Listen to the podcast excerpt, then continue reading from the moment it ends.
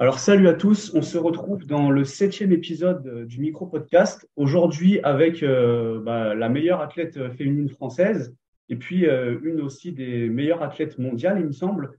je crois que tu as fait plusieurs records du monde sur ta dernière échéance, il y a au, à l'Arnold Classic. Ouais, record du monde au squat, au, deadlift et au total, du coup. Ok, et en termes de, de chiffres, qu'est-ce que ça, qu'est-ce que ça donnait? Euh, au squat, c'était 213 kg, au deadlift 231 et au total 556. Ok, ok, donc c'est énorme. Euh, donc pour cette, euh, pour cette échéance, si je dis pas de bêtises, tu étais coaché par, par TSG pour cette compétition. Ouais. Et, et avant ça, toi, tu t'entraînais avec, tu t'entraînais avec, avec donc The Panache, Panagiotis, mm. si je ne me trompe pas. Et euh, tu étais, euh, étais, entraîné un peu sous les, sous les principes de Emerging Strategy. Oui. C'est ça. OK. Ouais. Euh, donc, ça va être euh, la thématique du podcast, un peu de voir euh, les, les, les méthodologies d'entraînement avec lesquelles tu as pu évoluer. Je pense que ça va être très, très, très, très intéressant. et si je suis bien renseigné, je pense que chronologiquement parlant, avant d'être coaché donc par TSG et par PANA, tu as fait tes débuts avec, euh, avec Anthony euh, Graziani, il me semble. Anthony, tes premiers championnats de France, non, c'était ça Ouais, exact. Est-ce que tu peux nous raconter un peu déjà à tes débuts euh, comment tu t'entraînais, toi, et comment tu as préparé tes premières compétitions si tu t'en, Je ne sais pas si tu t'en souviens bien ou pas. Ouais, je m'en souviens. alors, à l'époque, je dis ça, mais ouais, c'est presque. Enfin, il y a 10 ans, j'abuse, mais c'était il y a 7 ans quand même. on était vachement en retard en France par rapport euh, aux nouvelles. Euh, bah, ce qui se faisait déjà euh, aux États-Unis, etc., sur les méthodologies d'entraînement. On était encore vraiment à l'ancienne, en mode tu fais tes premières barres une semaine avant la compète et tu t'entraînes pas pendant une semaine. En fait, on avait vraiment calqué ce qui se faisait sur l'équipé, sur l'euro. Et en fait, c'est deux choses qui sont totalement différentes parce que bah, tu as le matériel avec l'équipé, euh, que tu n'as pas RAW. Et puis, euh, mine de rien, même si tu as l'aide du matériel, tu es sur des charges euh, que techniquement, sans matériel, tu ne serais pas capable de soulever. Donc, forcément, que tu n'as pas le même impact sur le corps, sur le nerveux, etc. Mais du coup, on était vachement sur ces méthodes en mode équipé qu'on avait calqué sur le RAW. Donc, je m'entraînais vraiment sur. Ouais, je faisais du RAW, mais en fait, j'avais une méthode d'entraînement d'équipé. C'était vraiment, vraiment ça. Donc ensuite, il y a eu cette vague qui est arrivée euh, notamment avec, euh, avec Toucher. Je crois, ouais, c'est Toucher qu'on dit. Hein, Mike Ouais, Mike Toucher, je ne sais pas exactement comment ça se prononce non plus, mais c'est ce là je pense. Euh, et du coup, il y a eu cette vague qui est arrivée. moi, j'étais dans le power depuis oh, déjà 3, peut-être 3-4 ans. 3-4 ans, si mes souvenirs sont bons où justement cette vague euh, d'entraînement vraiment spécifique au RAW et plus euh, ce calcage de l'équiper euh, sur le RAW. et donc, du coup, ouais, cette vague qui arrivait avec les, les RPE, où c'était beaucoup plus spécifique. Genre avant, alors faudrait peut-être que je retrouve mes programmes, mais avant, je faisais pas tant de comp squat, de comp bench et de comp deadlift. Enfin, j'en faisais pas énormément. je faisais beaucoup d'accessoires, beaucoup de variations mais c'était des variations, euh, pas comme nous on l'entend dans le rose, c'était vraiment des variations euh, spécifiques au, à l'équipé. Donc, euh, par exemple, du box squat. Tu vois, du box ah squat aujourd'hui, c'est pas un truc que tu que tu vas que tu vas faire en RAW parce que bah il n'y a pas vraiment d'intérêt à le faire. à part peut-être dans des cas spécifiques, je sais pas, en termes de blessures, de douleurs ou de management, mais c'est pas quelque chose que tu programmes, tu vois. Ouais. C'était vraiment genre avec les chaînes, ouais, quoi que tu peux encore faire des chaînes, mais c'est c'est pas hyper spécifique par rapport au recours. Et du coup, euh, je, me suis perdue, mais ouais, donc il y a eu cette vague. Et, euh, et, du coup, là, je suis devenue beaucoup plus spécifique dans mon entraînement. Euh, moi, j'ai switché avec Corentin Clément pendant quelques mois avant de passer avec Pana. mais Corentin m'avait déjà introduit dans beaucoup plus de spécifiques. je faisais beaucoup plus de squat, de bench, de deadlift et beaucoup plus spécifique qu'avant.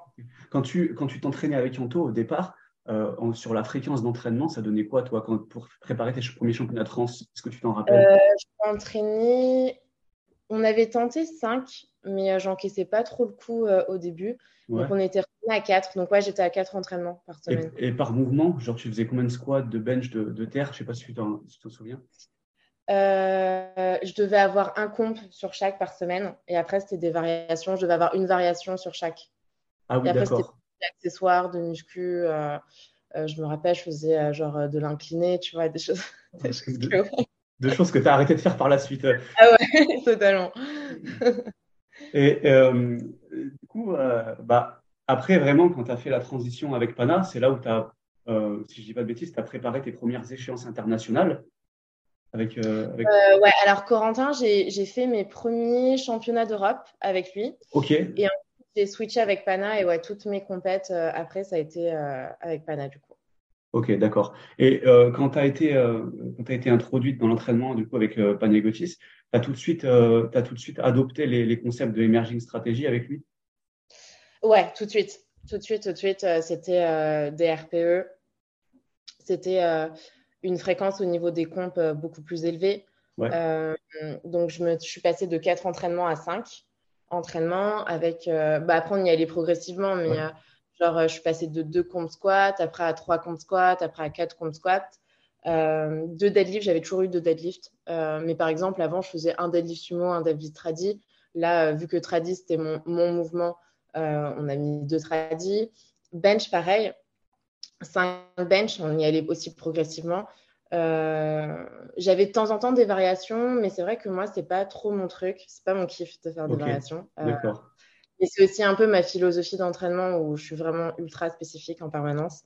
Euh, mais ça correspond aussi à toi, ce que tu aimes faire. je veux dire, c'est c'est ce qui est nécessaire, toi aussi, à ton, à ton adhérence? Ouais, c'est ce que j'allais dire. Ouais, c'est exactement. C'est moi pour adhérer au programme. Euh, si tu mets du comp et des trucs de variation aujourd'hui, euh, du compte. Si tu mets des variations ou des accessoires aujourd'hui, si j'y vois pas l'intérêt, genre euh, je vais skip. Genre je, je vais pas adhérer du tout. Même, si tu te dis, je sais pas, même si, même si ton coach il te dit, bah si tu fais ça, tu peux progresser. Toi, ça va quand même pas te, ça va pas te stimuler ou J'ai vraiment du mal. Après, c'est moi qui suis grave têtu sur certains trucs. à manager, ça peut être compliqué pour un coach. Et je sais que Là, euh, TSG, ils ont essayé euh, des, certains trucs, euh, mais j'ai... ouais, ça passe pas. du coup, du coup, tu as, arrêté. Enfin, as arrêté. tu, es resté spécifique dans ton, dans ton entraînement. Ils l'écrivent même plus dans le programme. Ils savent que c'est mort. Tu vois, je le fais pas. Et bah, du coup, tu, tu, me dis ça. Je suppose que quand tu es passé d'une d'une façon de t'entraîner à l'autre, ça a dû vraiment booster ton, ton adhérence à l'entraînement. Est-ce que tu, tu... Par rapport comment, tu as perçu les choses, toi, psychologiquement, en fait, quand tu as, as, fait la transition par rapport à, de Anto à, à passer avec les concepts Emerging Strategy quand tu as été coaché par Pana euh, bah, Anto, j'ai jamais eu vraiment de problème d'adhérence parce que à l'époque, euh, pour être honnête, j'y connais pas, j'y connaissais pas grand chose. Tu vois, je m'y intéressais et tout. Euh, je faisais mes recherches de mon côté, je parlais beaucoup avec Anto, etc. Mais c'est vrai que j'avais pas euh, le bagage que j'ai aujourd'hui. donc du coup, il n'y avait pas cette ce problème d'adhérence parce que c'était en mode, pour moi, Anto, il savait, il savait ce qu'il faisait. Euh, et, et, en fait, ça correspondait aussi à ce qui se faisait à l'époque, tu vois. Donc, euh, donc j'avais pas ce souci d'adhérence. J'étais en mode, euh, je dirais presque aveugle, 100%, 100 confiance. Anto, il s'est fait et j'ai pas à négocier, j'ai pas à chercher à comprendre sur certains trucs. Je fais, c'est tout, tu vois. J'étais vraiment, vraiment hyper disciplinée. Donc, non, j'avais pas de problème d'adhérence au final. Ok, d'accord, d'accord. Mais euh, est-ce que ça a quand même boosté ton adhérence, le fait de finalement d'avoir une approche de plus en plus spécifique? Ah, est-ce qu'il y a un moment où tu as réalisé, euh, moi j'aime, enfin, à quel moment tu as réalisé, moi j'aime que faire du SBD par exemple? Tu vois, enfin. Euh, c'est quand j'ai switché, quand j'ai switché et tout, et que j'ai vu aussi que mes performances, il y a eu un gros coup de boost. Et en fait, ben, que c'était corrélé, etc. Et même moi, après, en m'intéressant beaucoup plus bah, à ce qui se faisait aux États-Unis, autour et tout, que bah, en fait, je me suis dit, euh, déjà de un, je kiffe que faire du squat, bench et deadlift. Et en plus, pour moi, je voyais vraiment euh, la porte à, euh, à beaucoup plus de, progrès, en fait, sur du long terme. D'accord. Et bah, du coup, j'en viens à ma prochaine question. du coup, sous cette, sous cette méthodologie, finalement, avec PANA et Emerging Strategy, comment tu as préparé tes, tes, meilleures compétitions? Je veux dire, en termes de, je sais pas, en termes de, de range, de, de, fréquence, de répartition, Qu'est-ce que ça donnait ton entraînement, euh, tes, euh, meilleures échéances globalement? Je pense que les deux meilleures compètes que j'ai préparées avec Pana, c'était pas les championnats du monde, forcément, euh, et les hum, championnats d'Europe 2019. où c'est la première fois du coup que je, je, Là, j'ai le mot qui m'échappe, j'allais dire briser le record du monde, mais c'est pas briser, battre le record du monde. Ça marche aussi, briser. ouais, où je bats le record du monde pour la première fois, qui était bah, Carola Gara qui l'avait. Et en plus, c'était la première femme en moins de 63 à passer 500 kilos de total, ce qui était juste énorme à l'époque. Elle avait fait 503. Et du coup, aux championnats d'Europe, j'avais fait 514. Je pense que ouais, ça a été cette compète-là qui a été vraiment la plus grosse compète euh, que j'ai préparée. Et ensuite, ça a été les championnats du monde. Donc, j'ai remporté mon premier titre euh, mondial euh, en 2021, l'année dernière, 2021. et du coup, comment je m'y suis préparée C'était hyper spécifique sur les deux. Donc, je faisais vraiment que du squat, du bench et du deadlift. Je faisais aucune variation. Okay. Euh, j'ai 4 squats par semaine, 5 bench par semaine et 2 deadlifts, du coup. Ok, d'accord. Et euh, en, en, termes d'intensité, qu'est-ce que ça donnait sur, par exemple, tes, tes squats, là, tu as 4 squats par semaine sur la répartition. Euh, tu t'entraînais à une intensité élevée à chaque fois Qu'est-ce que, Ouais, c'était plutôt élevé et c'était plutôt des, des reps entre, bah, soit des entre des top singles et des, des top sets de 3, 3 reps en général. Ok, d'accord. Et je suppose que du coup, bah, en ayant cette approche-là, par rapport à ce que tu as pu faire au début, qui était peut-être moins individualisé aussi, on était moins en, avance sur l'entraînement à l'époque, tu as pu de plus en plus individualiser toi ton entraînement euh, en termes de, de rep range et toutes ces choses-là. Euh, Qu'est-ce que tu as trouvé toi qui, euh, qui, marchait le mieux pour toi? Donc, on a, on a déjà parlé de l'aspect euh, spécifique où tu fais beaucoup de fréquences, beaucoup de, beaucoup de SBD du coup, pas trop de variations. Est-ce que tu as, repéré des rep range qui marchaient mieux pour toi ou des choses comme ça? Alors, c'est assez, enfin pas compliqué, mais, mais là, par contre, je vais comparer du coup THG et, PANA, ouais. ta méthode d'entraînement. En fait, je dirais que les deux, les deux se valent. Les deux sont. Tu progresses dans tous les cas. D'accord. le seul truc, c'est que tu as, une méthode où je dirais que tu as une fatigue qui est différente de l'autre. Euh, alors, comment expliquer? En gros, avec Pana, j'avais des blocs qui étaient beaucoup plus courts, euh, une intensité qui était beaucoup plus élevée et une fatigue. J'arrivais à des seuils de fatigue, euh, genre, voilà quoi. Donc, tu, tu progresses hyper vite. ça, c'est indéniable. Mais par contre, sur du long terme, moi, je pense qu'au bout de. J'ai travaillé avec deux ans, deux ans et demi avec Pana, presque trois, ouais. Euh, au, bout, au bout de ça, genre, j'étais arrivée. Euh, après, en fait, après les championnats du monde, j'étais arrivée à, ce que, j'étais arrivée à mon max. Je pense que j'aurais pas pu plus euh, donner, tellement c'est, c'est intense, en fait. Vraiment. Alors qu'avec TSG, c'est différent parce que c'est vraiment par vague. Et et quand ils te préparent pour une compétition, tu as cette fatigue, mais c'est sur un bloc. En général, moi, mes blocs qui me font sur les compètes, c'est 12 semaines. Et c'est que 12 semaines dans l'année ou sur cette compète, tu vois. Et après, c'est vrai que c'est beaucoup plus chill. Alors, quand je dis chill, c'est pas en mode je fais rien, hein. je m'entraîne toujours à la même fréquence, etc. Mais j'ai un volume qui est plus élevé et une intensité qui est plus basse. Et donc, du coup, c'est vrai que euh, j'ai moins ces cycles de, de burn-out, en fait. J'avais vraiment des cycles de burn-out quand je m'entraînais avec Mana, tellement j'étais poussée à l'extrême. Euh, alors que là, je suis poussée à l'extrême uniquement quand il faut. Genre uniquement en, dans, une, euh, dans un but de prépa pour une compète. D'accord, ok. Bah, ça, va nous emmener à la, prochaine question que je voulais te poser. Justement, tu viens d'y répondre en partie, mais justement, je voulais te demander, moi, qu'est-ce qui t'avait donné envie euh, d'aller chez TSG Parce qu'en soi, je suppose que ça se passait bien avec Pana, parce que tu as fait plein de records du monde, tu as, as, fait des super compètes, tu progressais. Donc, euh, c'est, euh, en tout cas, euh, de l'extérieur, pour une athlète comme toi, ça peut être une décision surprenante de voir une athlète comme toi qui va changer de coach alors que tout se passe, se passe pour le mieux. Et, ouais, en voyant au niveau où ça t'a mené, et c'est là aussi où ta, où ta réponse m'intéresse. Donc, tu as déjà répondu en partie, mais est-ce qu'il y a d'autres choses qui t'ont donné envie, toi, d'aller tester ce qui se faisait chez TSG plutôt qu'un autre coach? Parce que tu aurais pu aussi choisir un autre coach que, que TSG finalement. Alors, euh, bah, j'ai d'autres réponses à cette question.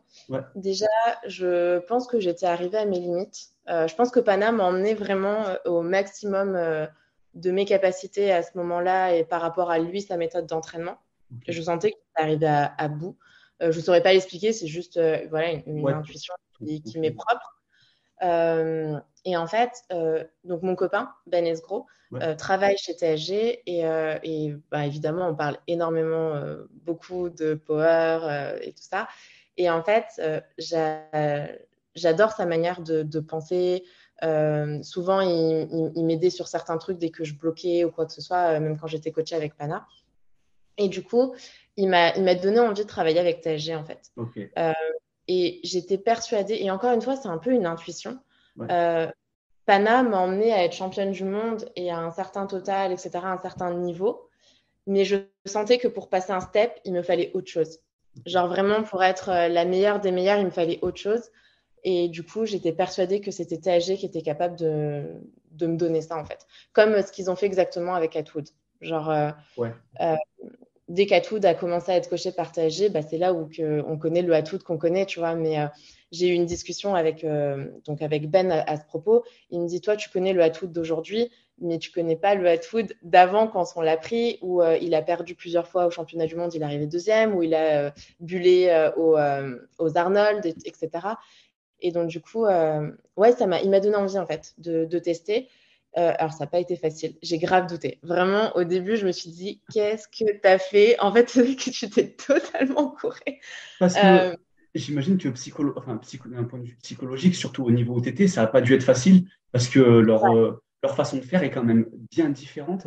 Si, si bah, je dis pas de bêtises. Ouais, non, c'est totalement différent. Et en fait, le truc, c'est que j'ai douté, ouais, j'ai grave douté. J'ai grave douté parce qu'en fait, limite au début, j'ai régressé. Ou en tout cas, c'était assez stable, mais euh, moi, enfin, et, et j'avais aucune capacité de travail par rapport à ce qu'ils me donnaient en fait. Genre, euh, le volume, mais je me disais, c'est pas possible. Genre, je vais jamais y arriver. Euh, quand, quand, tu as commencé à être coach avec eux, c'était beaucoup plus de volume que ce que tu faisais avant? Peut-être moins d'intensité et beaucoup plus de volume Et encore, et encore quand je compare le volume que j'ai aujourd'hui, le volume que j'avais avant, je me disais en fait, ce que j'avais avant, c'était rien. Ah ouais, d'accord du tout capable de l'encaisser en fait, parce que j'avais pas cette euh, capacité de travail là, parce que je l'avais jamais travaillé. Euh, aujourd'hui, j'ai presque plus de top single, j'ai des fois 6, des fois 8, euh, des, des, fois 3, mais j'ai des fois 3 en mode, en mode beaucoup de séries. Ouais, c'est totalement différent. L'approche est totalement différente, mais, mais au final, ouais, j'ai beaucoup, beaucoup douté pendant bien six mois. Et en fait, c'est mon copain qui me disait trust the process, trust the process. Et j'étais là, je fais putain, il en faut du temps pour trust the process. C'est euh, à, quel moment tu as arrêté de douter? C'est euh, après avoir fait une compétition avec eux ou est-ce qu'à un moment donné dans l'entraînement, tu as, commencé à, commencé à te révéler? C'est euh, au premier championnat de France que j'ai fait avec eux. Alors j'ai fait, mes, j'ai fait mes championnats d'Europe l'année dernière avec eux, mais j'étais toujours pas convaincue. et j'ai fait par contre les championnats de France j'ai dit, ah ouais, ok. Là, je commence à comprendre, ok. D'accord. Euh, après, bon, malheureusement, il s'est passé ce qui s'est passé au championnat du monde. Euh, donc euh, voilà. Mais, et après, aux Arnold, là, je me dis, ah ouais, il n'y a plus de Ok. Ok. je, suis aveugle. ok, d'accord. Ok, donc ça t'a scellé avec eux. Et du coup, au départ, tu as, parlé un peu de, de, de, cette capacité de travail qui te manquait quand tu as commencé avec eux. Euh, est-ce que tu, peux expliquer comment tu as pu du coup développer ça pour arriver à, t'intégrer à leur, euh, à leur système, on va dire? Alors au début, ils ont réduit ma fréquence de travail à trois fois par semaine avec beaucoup de volume. Mais du coup, ça me laissait quand même le temps de récupérer entre les séances.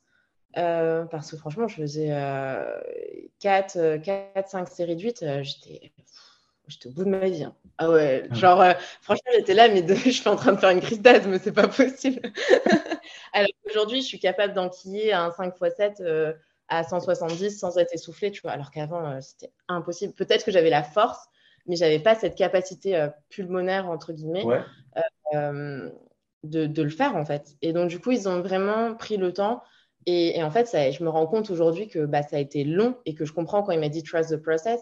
Genre, j'ai bien mis six mois à m'adapter, en fait. Genre vraiment, d'entraînement et tout. Et, euh, et, en fait, on a, parce qu'on en discute beaucoup euh, avec Ben, et il me disait que tu en as qui abandonnent très vite euh, TSG, même des athlètes qui ont un très très bon niveau, parce qu'en fait, ils sont pas capables déjà d'encaisser le volume. Mais c'est pas qu'ils en sont pas capables, je pense que c'est parce qu'ils se mettent beaucoup de barrières et que dès qu'ils font un peu d'effort, euh, ça y est, ils paniquent. dès que c'est un peu dans le dur. Et en fait, parce que ton, je me suis rendu compte que ton corps, il a besoin de temps pour s'adapter euh, à, leur méthode, du coup. Et que c'est plus que euh, juste un bloc ou deux blocs. C'est genre, moi, j'ai mis six mois, et pourtant, tu dis, enfin, j'ai un bon niveau, tu vois. C'est pas comme si non plus j'étais débutante, et pourtant, il m'a fallu six mois. Et oh, c'est dire aussi que tu en faisais déjà, euh, on peut dire que tu en faisais déjà pas mal avec euh, Pan avant, parce que tu faisais 4 oui, par semaine, 5 bench par semaine, puis tu t'entraînais avec, euh, avec pas mal d'intensité aussi. Et du coup, là, quand es, toi, quand tu es passé avec eux, donc je suppose qu'avec Pana, tu devais avoir pas mal de peut-être de top 7 à chaque séance et puis des, des back Ouais, j'avais des top 7, des top singles avec des back-off, du coup. Et, Alors que eux, tu, penses que ce qui t'a permis aussi d'encaisser plus de volume et de, passer ce cap, c'est le fait de plus avoir de top 7 et de te concentrer euh, vraiment, enfin, peut-être mettre ton énergie justement bah, sur, ces, sur ces formats linéaires? Euh, C'est une bonne question, je ne me la suis pas posée. D'accord. Donc là, c'est vrai que je n'aurais pas de réponse à t'apporter par rapport à ça. Ok. Mais, euh, Ouais, là, je j'avoue que je n'y ai pas réfléchi, donc là, je ne pourrais pas te dire. Mais du coup, moi, j'ai une autre question par rapport à ça. Euh, comment, toi, tu, tu, maintenant, en ayant fait ce différentiel, tu apprends l'entraînement mentalement en tant qu'athlète? Parce que, je veux dire, quand, quand tu vas à l'entraînement et que tu as un top 7, bah, euh, tu sais, mentalement, c'est challengeant, ça te stimule d'avoir un top 7. C'est peut-être pas aussi stimulant que d'avoir plein de séries linéaires. Du coup, comment tu, je sais pas, est-ce que ton approche de, est-ce que ton approche mentale de l'entraînement, toi, elle a évolué aussi en, en changeant de coach? Euh, Beaucoup beaucoup, beaucoup. Puis en plus, euh, je travaille avec une préparatrice mentale euh, qui bosse aujourd'hui avec THG aussi. Donc, euh, j'ai ouais, pas mal travaillé sur ça, l'approche mentale et tout. Et en fait, je suis quand même challengée, quand, même si j'ai pas de top 7 et de top single, je suis quand même challengée parce que quand je vois que j'ai un 5 x 7 à 170 kg, bah, je me dis putain, c'est une série, puis la deuxième, puis la troisième. Puis en fait, je suis grave contente de me dire j'ai tenu les cinq séries et je suis pas spécialement essoufflée. Je me sens bien. Je pense que j'aurais pu en faire plus. Tu vois, genre euh, non, c'est quand même c'est quand même challengeant, mais d'une autre manière en fait. C'est euh, pas challengé sur euh, ta force pure, mais plutôt ta capacité de résistance. ok, ça, ça, travaille vachement sur ta résilience finalement, parce que tu dois endurer un format qui est, tu sais, qui va être difficile. Ouais, c'est ça. Donc en fait, euh, et, au final, je pense que je suis même plus challengée mentalement sur des, avec TSG qu'avec Pana. Parce que, euh, en gros, quand tu fais des top 7, des top singles, c'est quelque chose que tu connais, entre guillemets, parce que c'est ce que tu fais en compète. Alors que là, je suis beaucoup plus challengée parce qu'en fait, je suis pas du tout dans ma zone de confort. Pas du tout, tu vois. Donc, euh, ouais, le challenge, il est différent, mais il est quand même, il est quand même présent. Et, et ça, est-ce que tu, il y a une part d'entraînement qui est maintenue avec des RPE ou tu as tu n'as plus du tout d'auto, entre guillemets, d'autorégulation. Là, tu suis le format et il faut l'endurer jusqu'au bout. Ouais, alors eux, ils mettent euh, sur, leur, sur leur format, ils mettent RPE, euh, une, une range ou, euh, ou RPE 8, enfin, truc. Mais j'ai toujours, eux, ils sont basés 100% sur les pourcentages surtout. Ok. j'ai toujours ma série de travail avec le, le nombre que je dois faire. Quoi. Ok. Et du coup, maintenant, tout à l'heure, tu disais que pour préparer ta compète, tu faisais un bloc de 12 semaines. Mm comment il évolue ton bloc de 12 semaines et comment tu arrives à son terme si tu n'as pas, de, top 7, à savoir, euh, euh, je ne sais pas quelle charge tu vas, vas pouvoir faire. Parce que quand tu fais un top 7, quand tu fais des top 7, tu te, bah, arrives à te situer finalement euh, à l'approche de l'échéance. Là, comment ça se passe du coup? Alors du coup, ils font vraiment un bloc qui est assez progressif sur les 12 semaines. Donc, par exemple, les je dirais les trois premières semaines, c'est assez chill. Genre, c'est vraiment. Euh, j'ai euh, j'ai un peu de volume, un peu d'intensité, mais ça va. Et ça va crescendo, du coup. Le volume, il augmente euh, au fil des semaines. L'intensité aussi. et eux, comment ils. ils je sais pas, quantifient, quantifient ta force? Enfin, ils, comment ils, truc, ils font beaucoup d'AMRAP. Donc, en fait, j'ai des semaines d'AMRAP à, une, à un certain pourcentage et euh, ça te donne ton max théorique selon le nombre de reps que tu es capable de faire.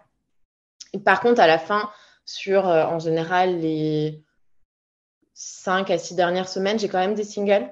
Euh, mais c'est pas des singles je, je, suis pas RPE 10 tu vois genre je suis pas je teste en fait je teste jamais vraiment mon max je suis jamais genre sur RPE 10, c'est souvent RPE plus 8 en top single. Donc voilà, donc par exemple, pour donner un, exemple, genre j'ai fait 213 kilos aux, Arnold. Sur toute ma prépa, j'ai fait un squat à 210. Genre, et encore, j'ai fait du hors prog. ah oui, ok. Ok, et c'était je, leur ai dit quand même que j'avais envie de tester pour voir, mais, euh, mais normalement, je devais faire que des singles à 200, tu vois. Et en fait, c'est ça que c'est, tu te dis, tu fais des singles à, en dessous, à genre à 10, moins 20, moins 20 kilos de ce que tu es capable euh, en théorie de faire et que tu vas faire à la compète. Et qu'en fait, euh, le jour de la compète, c'est quand même là, tu vois. Ça, par contre, ça a été dur. Parce que Pana, genre, j'étais sur des RPE qui étaient élevés. Donc, je savais ce que j'étais vraiment capable de faire et j'avais pas cette appréhension. Alors que là, je me dis, euh, putain, mais j'ai pas fait un squat au-dessus de 200 et on met 213. Genre, t'es pas serein. T'es pas serein. ok. Et, mais, au final, ouais, ça, ça, passe. Et du coup, tu sais, toi, sur, enfin, tu as dû discuter avec ton coach, tu sais sur, sur quoi il va se baser pour faire ton, finalement ton, ton plan de match Il se base sur les AMRAP que tu as fait en amont ou sur. les AMRAP, il se base sur. sur sur les pourcentages avec mhm. lesquels ils travaillent, etc. Et en fait, euh, ils ne te mettront jamais, enfin, en tout cas, euh, en tout cas avec moi, c'est ce qu'ils m'ont dit, ils me mettront jamais, genre, mon max théorique. Ils mettront toujours une barre où je suis sûre, enfin, ils sont sûrs, genre à 99,9%, que dans tous les cas, elle passera. Elle passera. Donc, en fait, du coup, euh, ils vont faire. Euh, donc, du coup, la première barre, c'est toujours euh, hyper sûr. La deuxième barre, c'est toujours sûr. Et la troisième, c'est toujours hypothétique, mais ils sont quand même. C'est une valeur quand même qui est sûre pour eux. Quoi. Parce que eux aussi, c'est faire le match dans tous les cas et ils veulent toujours un maximum de 9 sur 9. Ok, d'accord. Et j'ai une autre question du coup. Est-ce que, parce que je vois beaucoup de leurs athlètes qui utilisent le capteur de vitesse, est-ce que toi, ils t'ont introduite à, à, cet outil-là Oui, mais ça pas, j'ai pas. Pourquoi? J'ai pas adhéré parce qu'en fait, euh, mais c'est vraiment de la fainéantise pure. Hein. Là, je ah. l'avoue. Et de un, j'y pense pas. Et de deux, ça me saoule de devoir, euh, de devoir le mettre, l'enlever. Genre, enfin, ça, ouais, ça me saoule. Euh, mais ouais, si, si. Il, il, travaille dessus parce que, bah, en fait, disons que le capteur de vitesse, c'est eux l'équivalent de leur RPE, mais avec une valeur sûre, en fait. parce que enfin, ATAG, ce sont vraiment genre basés scientifiques, avoir le plus de données possible et des données genre euh, autres que juste ton ressenti. Genre en mode, euh, je me rappelle une fois, euh, je sais plus, je, crois que j'avais du bench, ouais, c'était du bench, et j'avais un 5 x 2 à 107,5 à faire. Je leur ai dit, non, mais les gars, on va se calmer parce que ma meilleure série que j'ai fait de tous les temps, c'est une série à 107,5, genre RPE 10. et c'était genre il y a deux ans. Ouais. Ah, mais clairement, il m'a dit, enfin, mon copain, du coup, parce que Jason ne se serait jamais permis de me parler comme ça, il m'a dit non, mais tes ressentis, on s'en fout, tu fais ce qu'il a écrit. Et ils sont pas du tout basés sur les ressentis, en fait. Et du coup, euh, au final, j'ai fait le 5x2 euh, à, à 107.5, j'étais hyper surprise. Et en fait, ils ont tellement de données qu'ils collectent que euh, j'ai jamais, j'ai jamais fail avec eux, par exemple. D'accord. Genre, jamais une série ou, ou un truc. Alors, à part euh, si, bon, là, par exemple, j'ai des douleurs au niveau du dos, donc euh, ça m'arrive de pas pouvoir faire ce qui était prévu au deadlift. Mais là, c'est différent, c'est vraiment un contexte. Mais genre, quand je suis 100% healthy et tout et qu'il n'y a aucun problème, genre, j'ai jamais fait parce qu'ils sont tellement sur ces données, sur ces datas, sur trucs que tu, tu peux pas overshoot en fait.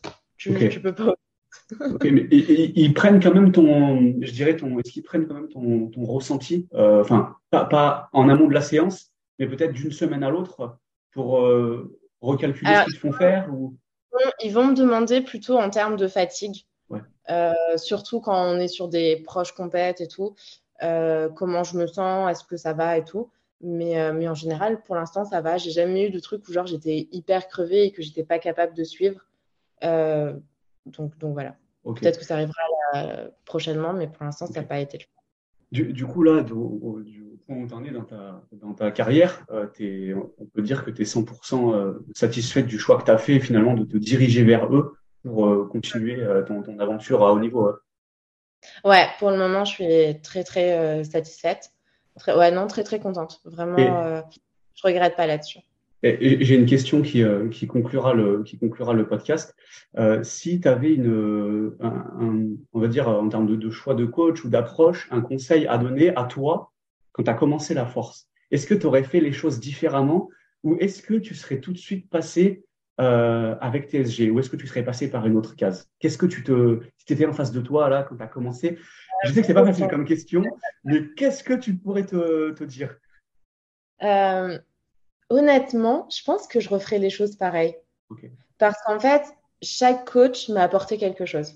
Et quelque chose qui aujourd'hui reste dans mon bagage et, et que j'aurais pas retrouvé dans les autres choix. Si j'étais passée directement chez TSG, j'aurais pas eu ce que Anto m'a apporté ou ce que Pana m'a apporté parce que euh, ils m'ont apporté des choses sur la route et, euh, et, qui sont indispensables dans, bah, dans qui je suis aujourd'hui et l'athlète que je suis.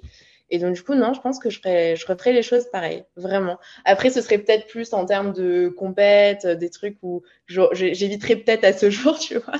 Mais même ça, au final, ça a aussi euh, été une expérience où j'ai appris. Donc, euh, donc ouais, non, je pense que je referais, je referais pareil. Okay. Eh ben, écoute, super, Lia. Je te, je te remercie pour, d'avoir partagé ton, ton expérience aujourd'hui. Et puis, et puis, je remercie tous ceux qui nous ont, tous ceux qui nous ont écoutés. Et je vous dis, je vous dis à la prochaine.